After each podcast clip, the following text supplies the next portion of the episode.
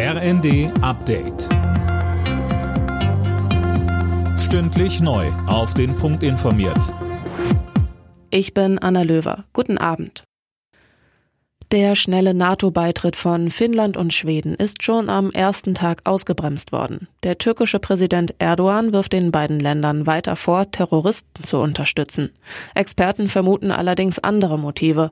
Bundeswehrgeneral AD Roland Carter verweist zum Beispiel auf militärische Interessen innerhalb der NATO. Dazu gehören sicherlich der Wiedereintritt in das Programm für die F-35, die Instandsetzung ihrer vorhandenen F-16, Dazu gehört der Wille, 40 neue F-16 kaufen zu wollen. Wenn das alles erfüllt wird, dann könnte ich mir durchaus vorstellen, dass die Türkei dann einem äh, Beitritt zustimmt. Allerdings glaube ich, das wird schon noch ein bisschen dauern.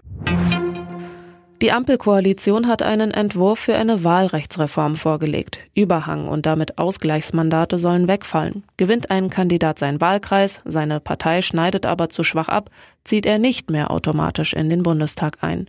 Hier werden dann die neuen Ersatzstimmen im Wahlkreis zusammengezählt. Der Politikwissenschaftler Joachim Behnke findet den Vorschlag gut. Der letzte Bundestag war mit 736 Sitzen der größte in der Geschichte und äh, wir haben ja durchaus, sage ich jetzt mal, noch die Möglichkeit offen stehen, dass es nach dem derzeitigen Wahlgesetz auch noch deutlich mehr werden könnten. Und insofern ist es, glaube ich, vollkommen richtig, dass man dem gegenzusteuern versucht. Die Bundesregierung wappnet sich für eine weitere mögliche Corona-Welle nach dem Sommer. Gesundheitsminister Lauterbach kündigte an, dass allen interessierten Bürgern bis zum Herbst eine vierte Corona-Impfung ermöglicht werden soll. Aktuell wird der nötige Impfstoff beschafft. Die Deutsche Bahn hat die Ausstattung ihrer künftigen ICE-Flotte vorgestellt. Die neuen Sitzplätze sind demnach als persönlicher Rückzugsort konzipiert. Was das genau bedeutet, bekommen Bahnreisende erstmals Ende nächsten Jahres live zu sehen.